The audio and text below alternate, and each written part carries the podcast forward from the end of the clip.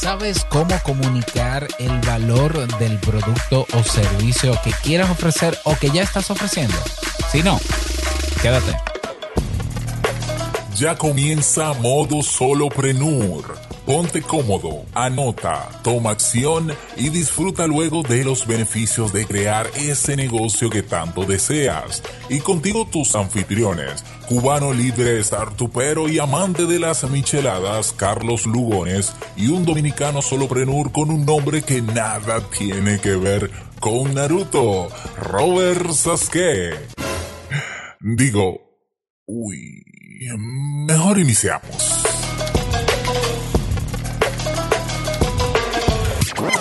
Mm, no se lo vayan a decir a Robert, pero yo me he colado aquí en este episodio ah, porque Robert fue un momentito al baño, dejó esto grabando, yo lo estaba presentando, así que no le digan a él el tema este de Naruto y demás porque eso no tiene que ver con su nombre. Ay, ahí, viene, ahí viene Robert. Ay, bye.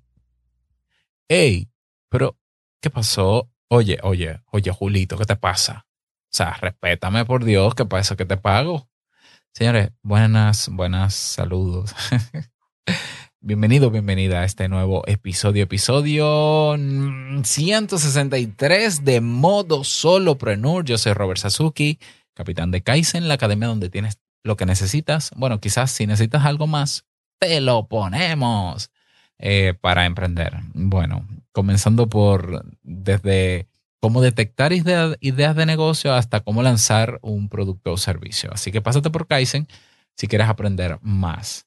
Y bueno, en el día de hoy eh, ya estamos ultimando detalles para que regrese Carlos.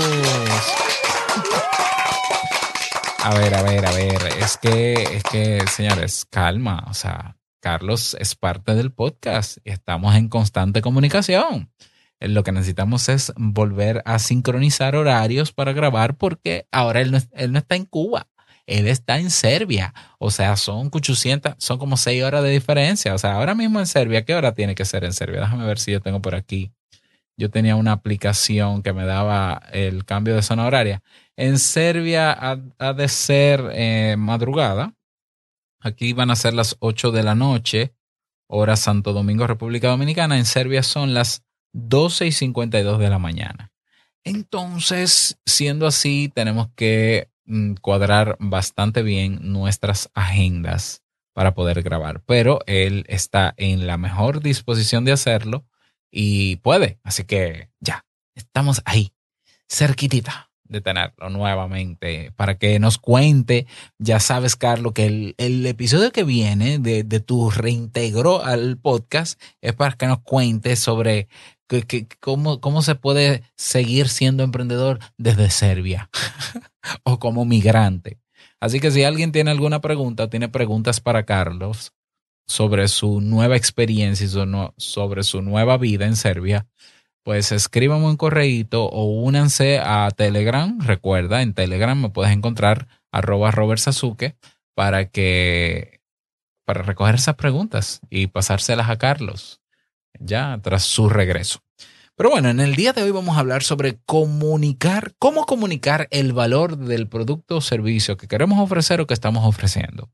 Esto es un error muy común que veo en algunas personas que son muy buenos emprendedores, saben mucho de, de su emprendimiento, son buenos creadores, tienen buenos productos, muy buenos servicios, pero el enfoque que le dan, lo que ofrecen de su producto o servicio, lo que comunican de ellos, no engancha tanto y no convence tanto a, a las personas o a los potenciales clientes para que lo compren. Porque se centran en algunos aspectos que para el potencial cliente pueden ser irrelevantes. Entonces, eh, a ver, el hecho de que tú seas creador, desarrollador, eh, ya, eh, emprendedor y tú eres el que te vas a dedicar a crear el producto o servicio, no quiere decir que solamente tienes que saber de eso. Yo sé que lo ideal, en un mundo ideal, bueno, en un mundo ideal, lo ideal sería tú tener un Dream Team, un equipo de trabajo magnífico en el que tú puedas delegar, por ejemplo, miren, yo me voy a encargar de me voy a encargar, déjame poner voz de, de verdad. Yo me voy a encargar, em, jóvenes, de desarrollar el producto o servicio. Mira, Julito, tú te vas a encargar, eh, quiero que te encargues de el marketing. Eh, por otro lado, yo quiero que Ana se encargue de las relaciones públicas.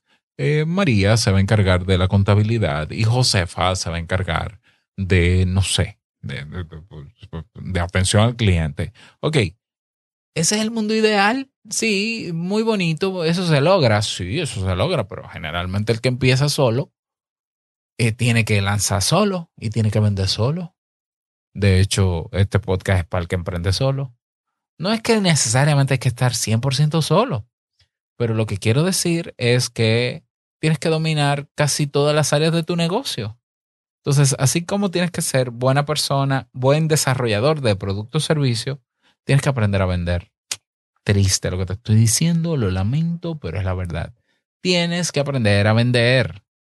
Yo siempre he dicho, cuando yo aprendí a vender en el año 2007, escuchando podcasts y que luego hice mi maestría en marketing, ah, yo dije, es que esto debería saberlo todo el mundo, porque uno vende comunicando y uno comunica vendiendo y uno siempre vende. Entonces, aún la gente que dice, yo no soy bueno en ventas, a mí no me gusta vender, aún no se me dan las ventas, realmente vende. Ya lo que pasa es que no se da cuenta de cuáles son los elementos que comunica a la hora de hablar que hacen que la otra persona diga, ay, mira, ese mouse que te compraste me interesa, ¿dónde tú lo compraste? Oh, mira, ese mouse, ese ratón es excelente porque tiene esto, esto, esto, esto, esto, y me salió con descuento y ahí va el amigo a comprarlo. Usted acaba de vender un mouse, pero no le gusta vender. Bueno, es que esos son prejuicios que uno tiene de la venta. Bueno, que hay gente que tiene sobre las ventas. Hay gente que cree que vender es engañar. No, hay gente que, que no sabe vender y engaña. Hay gente que sabe vender y engaña. Hay gente que sabe vender y no engaña. La venta es vender, es lograr, bueno, redundeno. La venta es el ofrecerle a una persona algo que busca o le interese o necesite. ¿ya? Y que la persona termine intercambiando valor. Yo te doy dinero, tú me das eso. Eso es vender. Todo lo que tú tienes material, alguien lo compró. O fuiste tú, o fueron tus padres. Alguien lo vendió. Sí, no tiene que ser, no tiene que existir la venta directa de que, ah, fue un vendedor. No, pero la publicidad, el marketing para eso existe el boca a oreja, que es una estrategia de marketing también, que va a pasar incluso de manera natural, va a hacer que tus padres compren esa lavadora que necesitan porque compraron esa y no otra. Porque compraron esa incluso que es más cara y no otra. Ah, porque, porque algo o alguien les comunicó de manera efectiva el valor que tiene ese producto para tus padres. Y eso es lo que nosotros tenemos que aprender a hacer con nuestros proyectos y nuestros emprendimientos. Entonces, en el episodio de hoy te voy a dar esas maneras de cómo tú puedes comunicar el valor, que no se trata de agregarle muchas características, irse muy a lo técnico, que es un error muy común. No, no, no, mira, eh, yo creo que tú me compras estos cursos online porque están hechos, tienen una duración de no sé cuánto, están en 1080 en Full HD. Eh, eso es lo último que le interesa a una persona que anda buscando un curso que tú estás ofreciendo. Así que para que no cometas esos errores y te centres realmente en lo que le interese al usuario, al potencial cliente, vamos a hablar hoy sobre esas maneras. Así que si no quieres perderte de estas estrategias, suscríbete ya a sasuke.network. Nos escuchamos dentro.